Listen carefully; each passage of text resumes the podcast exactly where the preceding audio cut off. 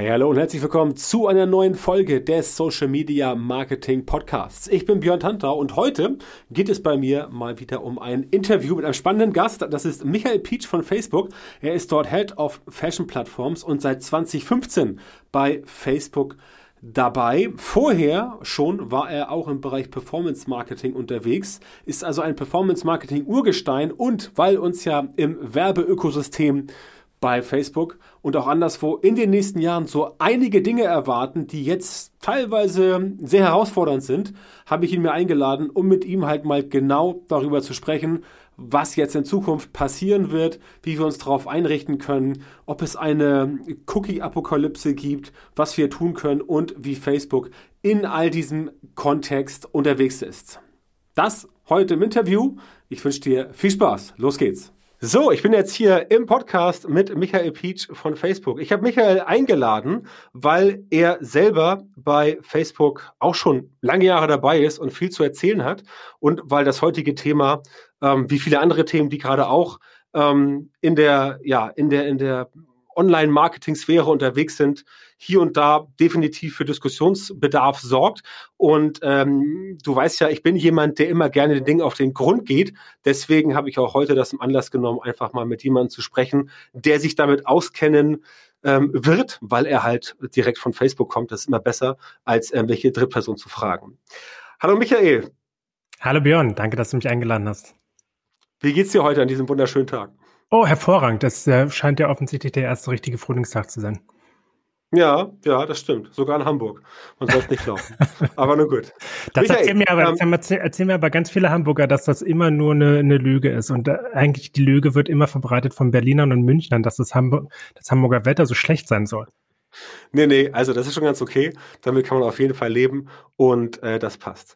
Gut, alles klar. Michael, ich habe dich schon ein bisschen äh, im Intro eingeführt, eben schon ein paar Sätze gesagt zu dir. Trotzdem, sei noch mal so nett, kurz und knackig. Stell dich mal kurz vor den Leuten, die zuhören. Wer bist du? Was machst du bei Facebook?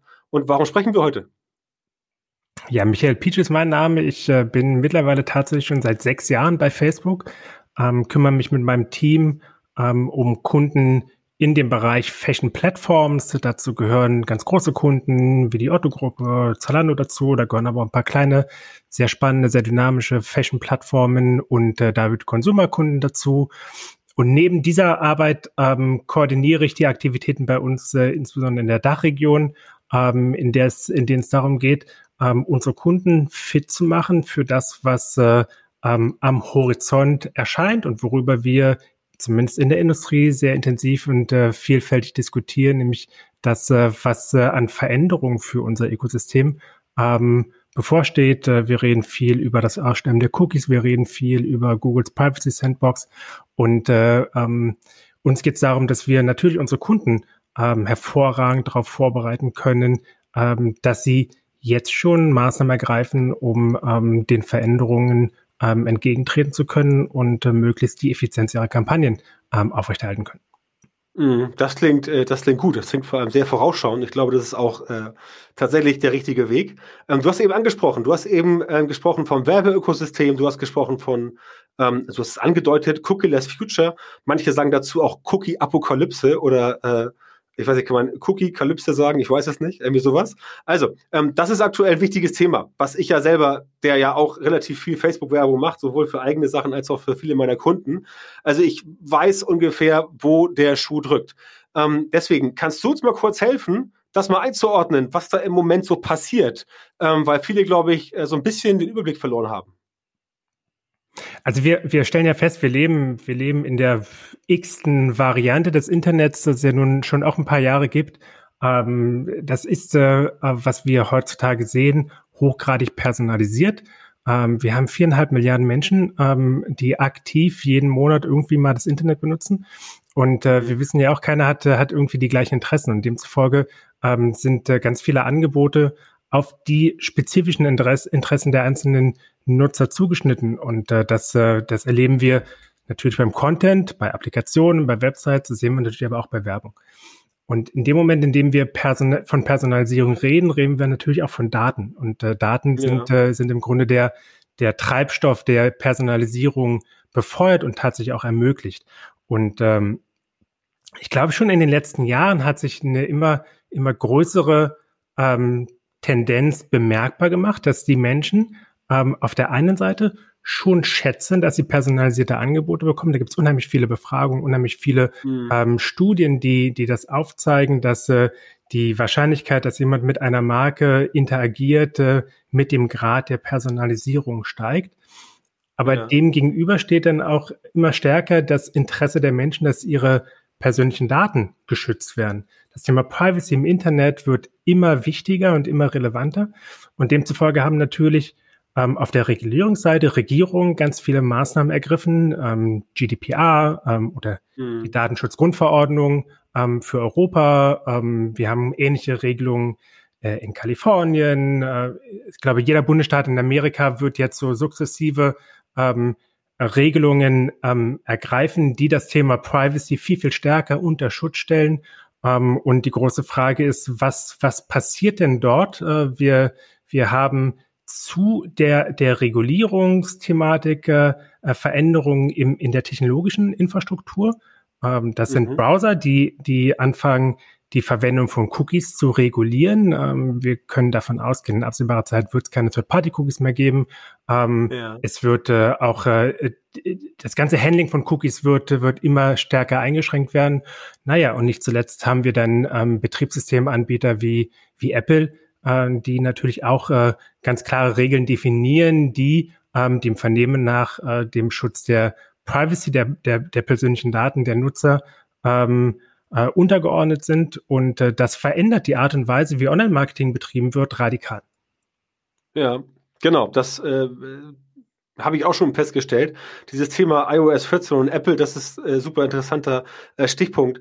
Ähm, denn diese Situation, du hast eben selber gesagt, so Konflikt, Personalisierung versus Privacy, ähm, das wird ja von vielen Leuten quasi, also das ist ja so eine, so eine, so eine Schwarz- und Weiß-Mentalität. Also Ja und Nein, äh, äh, Rot und Grün, wie du es auch nennen möchtest, äh, an aus. Ähm, wie sieht denn Facebook diese Situation, dass es quasi so zwei Fraktionen gibt, wo die einen sagen, nee, also ähm, Privacy ist viel wichtiger, deswegen darf da nichts personalisiert werden und die anderen sagen, ja, pass mal auf, das geht doch gar nicht ohne, ohne Personalisierung. Also, weil sonst hätten wir ja wieder Werbeanzeigen de facto wie 1998 und das möchte ja auch keiner. Also ich persönlich, du hast eben gesagt, die, ähm, die ähm, Untersuchungen und die Statistiken und die Befragungen, die es gibt zum Thema, ich persönlich finde es eigentlich sehr angenehm, dass ich halt nicht nur Waschmittelwerbung sehe, sondern äh, auch mal wirklich Werbung, wo ich halt auf eine Webseite zwei Stunden vorher raufgeklickt habe und dann wirklich das sehe, was mich interessiert. Ich finde es ganz furchtbar, wie zum Beispiel das ähm,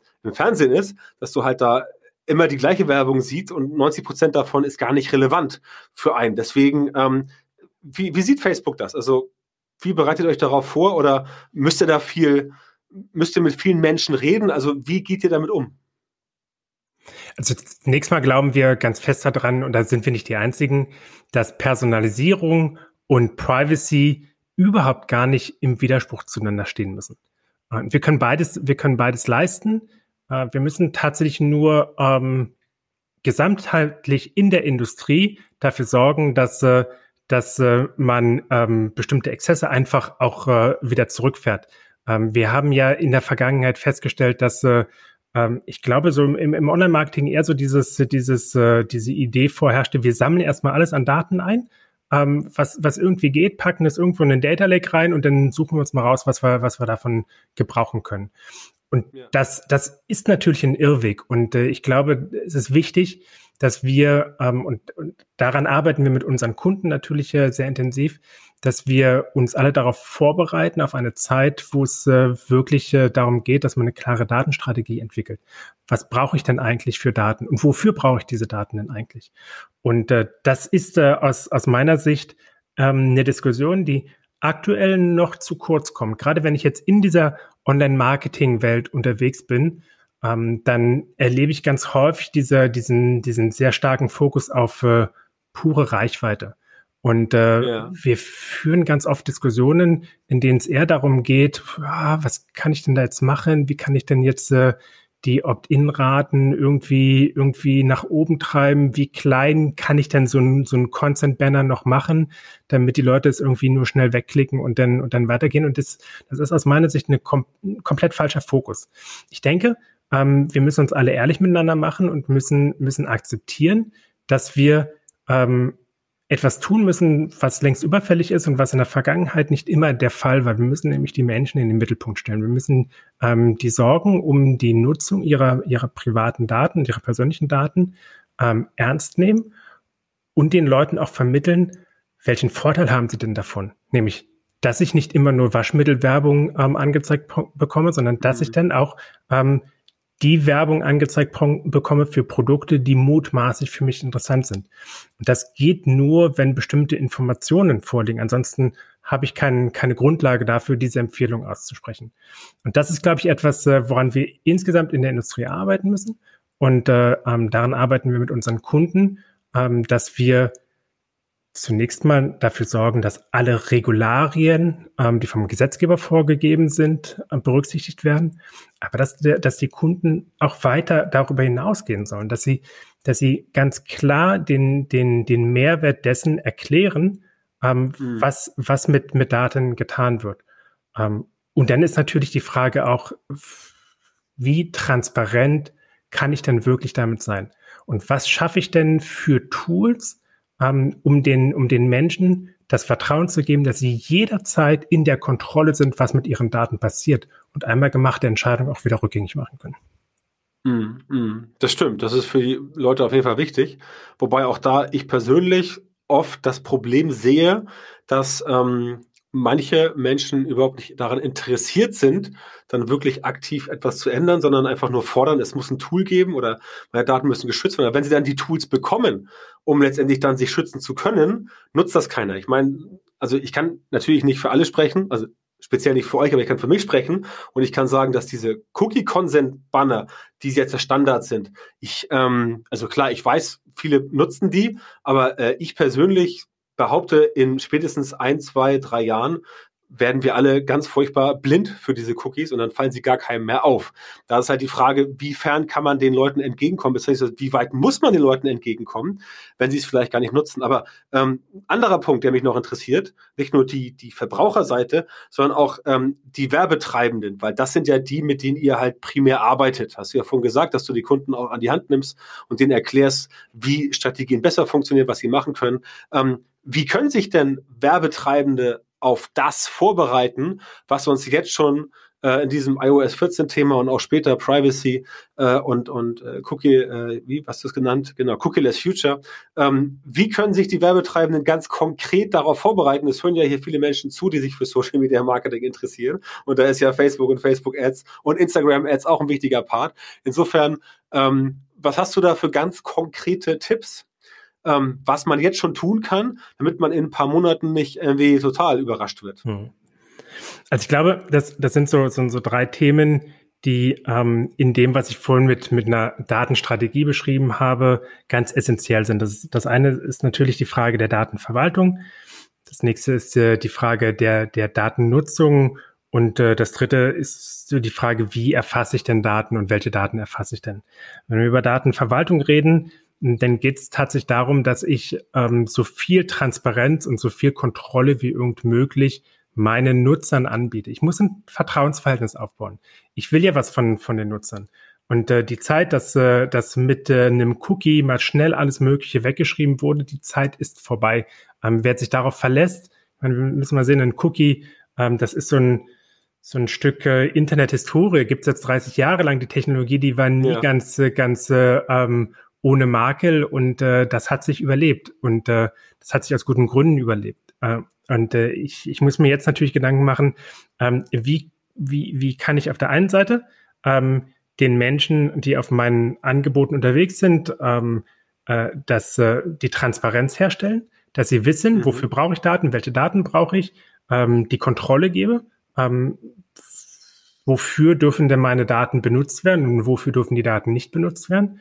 Und ich muss mir natürlich auch dann die Frage stellen, mit welchen Tools arbeite ich? Und das ist, äh, das ist dann so die Frage der, ähm, der Datennutzung. Ähm, verlasse ich mich auf, auf, auf uh, Cookies oder überprüfe ich nicht doch sinnvollerweise mein gesamtes Tech-Stack, ähm, was ich mir um mein Angebot herum aufgebaut habe. Da geht es ja um Measurement, da geht es ja um Effizienzsteigerung, da geht es ja um, um ganz, ganz viele Tools, ähm, bis hin zum, zum ähm, CRM-System, mit dem ich dann die, die Daten verwalte, die ich, die ich dann auch eingesammelt habe. Mhm. Und äh, ähm, ich glaube, dass das Entscheidende wird sein, ähm, mit welchen, mit welchen Instrumenten, mit welchen Mitteln werde ich künftig personalisierte Kommunikation weiterhin ermöglichen. Also vorausgesetzt, ich habe jetzt äh, die Zustimmung von meinen Nutzern, ähm, dass ich die Daten verwenden kann, weil die Nutzer auch verstanden haben, warum das so ist und welchen Vorteil sie davon haben. Da muss ich mir Gedanken darüber machen, mit welchen Tools arbeite ich denn.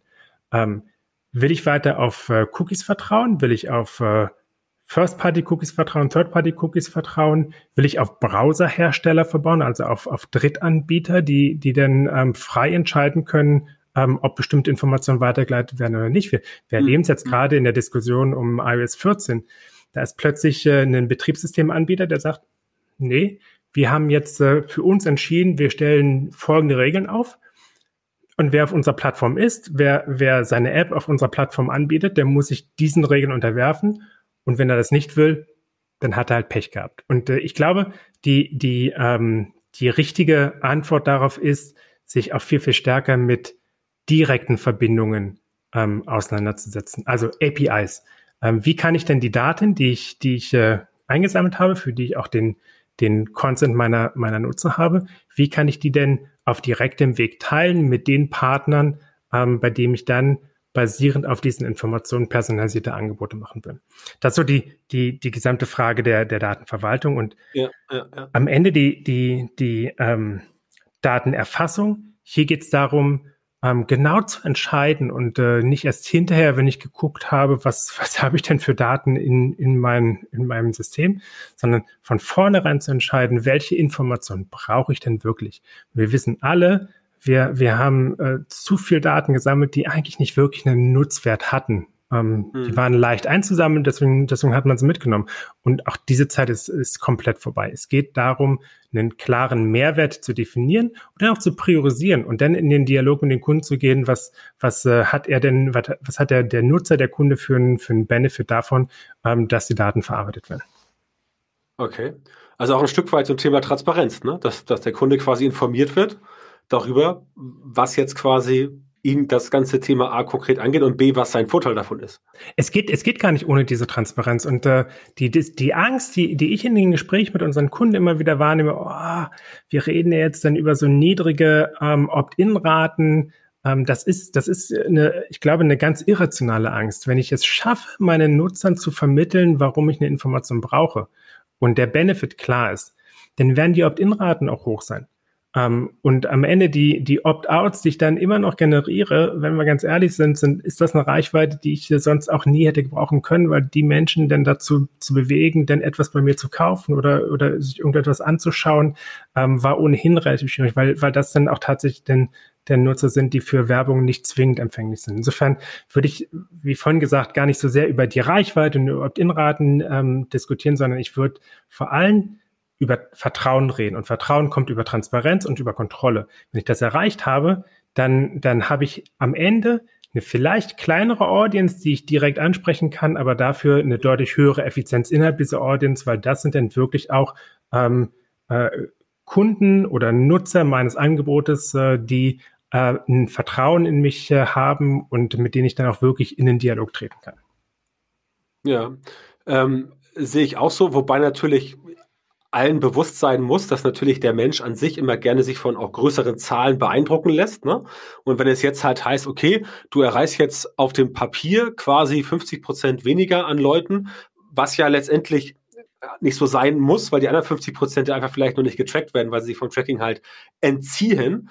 Ähm, da glaube ich schon, dass es, ja, dass man schon ein bisschen mehr hm, Aufklärungsarbeit, Anführungszeichen, ähm, auch bei Kunden machen muss, um halt den wirklich ganz genau zu erklären, genau was du eben gesagt hast, dass diese Reichweiten, die früher größer waren, dass die erstens jetzt auf dem Papier kleiner sind, in Wahrheit aber größer, aber auch früher waren sie einfach nur so ein bisschen aufgepumpt, weil ähm, natürlich, wenn du 100% erreichst, äh, dann kaufen ja nicht 100% der Menschen bei dir, weil so war es ja noch nie, ist ja Quatsch.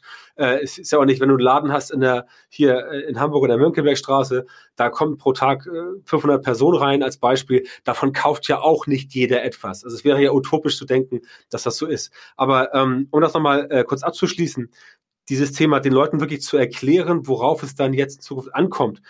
Welche Maßnahmen habt ihr denn bei euch schon so ergriffen, um quasi, ja, wie soll ich es nennen, eine Informationsoffensive zu starten, damit den Leuten auch wirklich klar wird, worauf es dann in Zukunft tatsächlich ankommt, damit da auch diese, diese, diese alten Weltbilder äh, ja, nach und nach abgebaut werden können?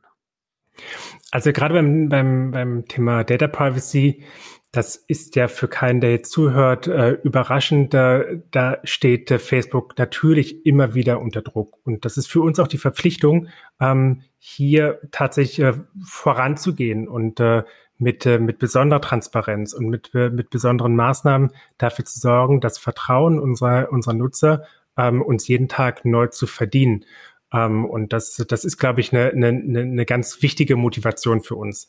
Ähm, um das auch nochmal klar zu machen, ähm, weil gerade in der aktuellen Diskussion, dass äh, das äh, ganz häufig dann ähm, wieder zu dieser Schublade gegriffen wird, äh, die, die, die Datenschleuder Facebook, ähm, ganz klar, wir verkaufen keine personenbezogene Daten, wir verkaufen keine Daten irgendwo hin. Ähm, wir, wir ähm, generieren Informationen über die Nutzer, wir wissen sehr viel über Interessen, ähm, über Vorlieben, über Aktivitäten äh, und, und nutzen diese Informationen, um Drittfirmen, ähm, also Advertisern, die Möglichkeit zu geben, diese Menschen nach bestimmten Profilen, nach bestimmten Interessengruppen auf unserer Plattform mit Werbung ansprechen zu können. Ähm, das, um, um das einfach auch nochmal klar zu machen, um da und Ja, ja, das, das erzähle ich den Leuten. Das ist so genau, eine, genau denselben Satz, also fast identisch erzähle ich auch mal den Leuten, dass es halt total unsinnig wäre, Datensätze zu verkaufen, versus das eigentliche Modell, wie es funktioniert, weil das ein Modell viel effektiver ist für beide Seiten. Genau. Und ähm, das, das ist aber, ich meine, das, das, äh, das äh, ist ja nicht genug. Wir, wir müssen ja ähm, dann auch immer mit, mit gutem Beispiel vorangehen. Und das, was wir, was wir in der, in der letzten Zeit gemacht haben, sind, glaube ich, ähm, die, die Grundregeln dessen, was wir auch unseren Kunden vermitteln. Möglichst viel Transparenz und möglichst viel Kontrolle zu geben. Und nicht dafür zu sorgen, dass äh, Kontrollmöglichkeiten und Transparenzoptionen irgendwo nach dem 35. Link irgendwo in einem Setting-Menü ähm, angeboten werden, sondern mhm. ähm, dass sich in der Regel auch der Flow ähm, gar nicht großartig verändert. Also was bieten wir an? Den, den Privatsphäre-Check. Ich kann sehr genau ähm, kontrollieren, ähm, wer kann denn meine Sachen sehen? Ähm, wer kann sehen, was ich poste? Wer kann mir Freundschaftsanfragen schicken und so weiter? Ähm, ich, äh, ich, wir, haben, wir haben wahnsinnig viele äh, Sicherheitsoptionen eingebaut, ähm, starke Logins, ähm, ähm, Two-Factor Authentication, um sicherzustellen, dass Accounts nicht gehackt werden kann. Ja. Ich kann mir, ich kann mir ähm, anschauen, ähm, welche Aktivitäten werden denn über mich als Person ähm, außerhalb von Facebook getrackt und welche Daten werden uns denn von Werbetreibenden, werden von Werbetreibenden an Facebook übergeben. Also ich habe als Nutzer, als Facebook-Nutzer die Möglichkeit, dort reinzuschauen und zu sehen, ähm, welcher, welcher Anbieter von, von ähm, äh, Skateboards, welcher Anbieter von Hi-Fi-Anlagen, ähm, welcher Fashion-Anbieter ähm, Informationen ähm, über mein Einkaufsverhalten, ähm, über den Besuch einer Website äh, mit Facebook teilt zum ähm, äh, äh, zum Zwecke der, der Werbung. Ähm, ja. Und wenn ich das nicht will, kann ich mich daraus dann auch wieder ausopten. Ich kann sagen, das möchte ich nicht, dass diese Informationen mit meinem Profil verbunden sind. Also ganz einfach, wenn ich jetzt äh, meine Tochter, die, die ähm, unbedingt einen, einen Kaninchen haben will. Ich finde das nicht gut. Ich glaube, sie sollte kein, kein, kein ähm, äh, Haustier haben, äh, schon gar kein Kaninchen. Aber natürlich schaue ich mir mit ihr mal Seiten an von, von Kaninchenzüchtern. So, Jetzt will ich nicht, dass dann danach ich dann regelmäßig Werbung für, für ähm, Kaninchenfutter bekomme. Mhm. Also ähm, kann ich in die Einstellung gehen und kann ähm, den Besuch dieser Seite aus meinem, von meinem Profil mehr oder weniger entfernen, damit äh, mein Newsfeed dann später nicht mit, äh, mit äh, Kaninchenfutter ähm, zu. Also das sind sehr, sehr praktische äh, Maßnahmen, die mir auch dann die Kontrolle geben, ähm, was wird mir angezeigt, was, was wird mir nicht angezeigt. Äh, das, diese Informationen ähm, sind, sind äh, ähm, immer verfügbar. Ich habe an jeder Anzeige, die mir angezeigt wird, ähm, ist ein kleiner Knopf, der dann auch wiederum ähm, Auskunft darüber gibt, warum sehe ich denn diese Anzeige. Ich kann daraus ganz genau sehen, ob ich jetzt aufgrund von, von ähm, Datenuploads eines, eines äh, Werbetreibenden äh, diese Anzeige bekomme, ob jemand äh, ein bestimmtes Interessensprofil gebucht hat für seine Anzeigen, ob ich denn in diesem, in diesem Raster enthalten bin äh, und kann dann entscheiden, ich möchte in diesem Interessenscluster nicht sein, ich möchte ähm, von diesen Werbetreibenden keine Werbung mehr angezeigt bekommen. Das Einzige, was ich nicht angeben kann, ist, ich möchte gar keine Werbung angezeigt bekommen, weil wir nun mal ein werbefinanziertes äh, ja, ja. Ähm, Produkt genau. anbieten und äh, von daher ähm, können wir diese Option nicht anbieten. Genau, das wäre auch ein bisschen utopisch. Ähm, das verlangen, glaube ich, auch nur die wenigsten. Ähm, aber natürlich gibt es auch solche, die das auch verlangen, aber das ist natürlich, ist natürlich Quatsch. Gut, alles klar, lieber Michael. Dann danke ich dir sehr für die vielen Auskünfte. Ich denke, alle, die jetzt zugehört haben, sollten jetzt wissen, worauf es ankommt in den nächsten Monaten, um bei Facebook quasi entweder als Werbetreibender vorbereitet zu sein oder als Konsument zu wissen, wie man es vermeiden kann, dass man unerwünschte Werbung bekommt. Also unerwünscht in Anführungszeichen, weil die Werbung, die du als äh, Kaninchen in Anführungszeichen Fan bekommen hättest, wäre ja nicht unerwünscht gewesen. Du ist nur für dich uninteressant. Insofern gibt es eigentlich bei Facebook gar keine unerwünschte Werbung. Es gibt nur, es gibt nur subjektiv uninteressante Werbung. Da lässt sich darüber streiten. Auf jeden Fall, Michael, vielen Dank für die Zeit. Das war ein sehr äh, ausführliches und sehr aufschlussreiches ähm, Interview und äh, ich danke dir vielmals und wünsche dir noch eine schöne Zeit. Danke, Björn.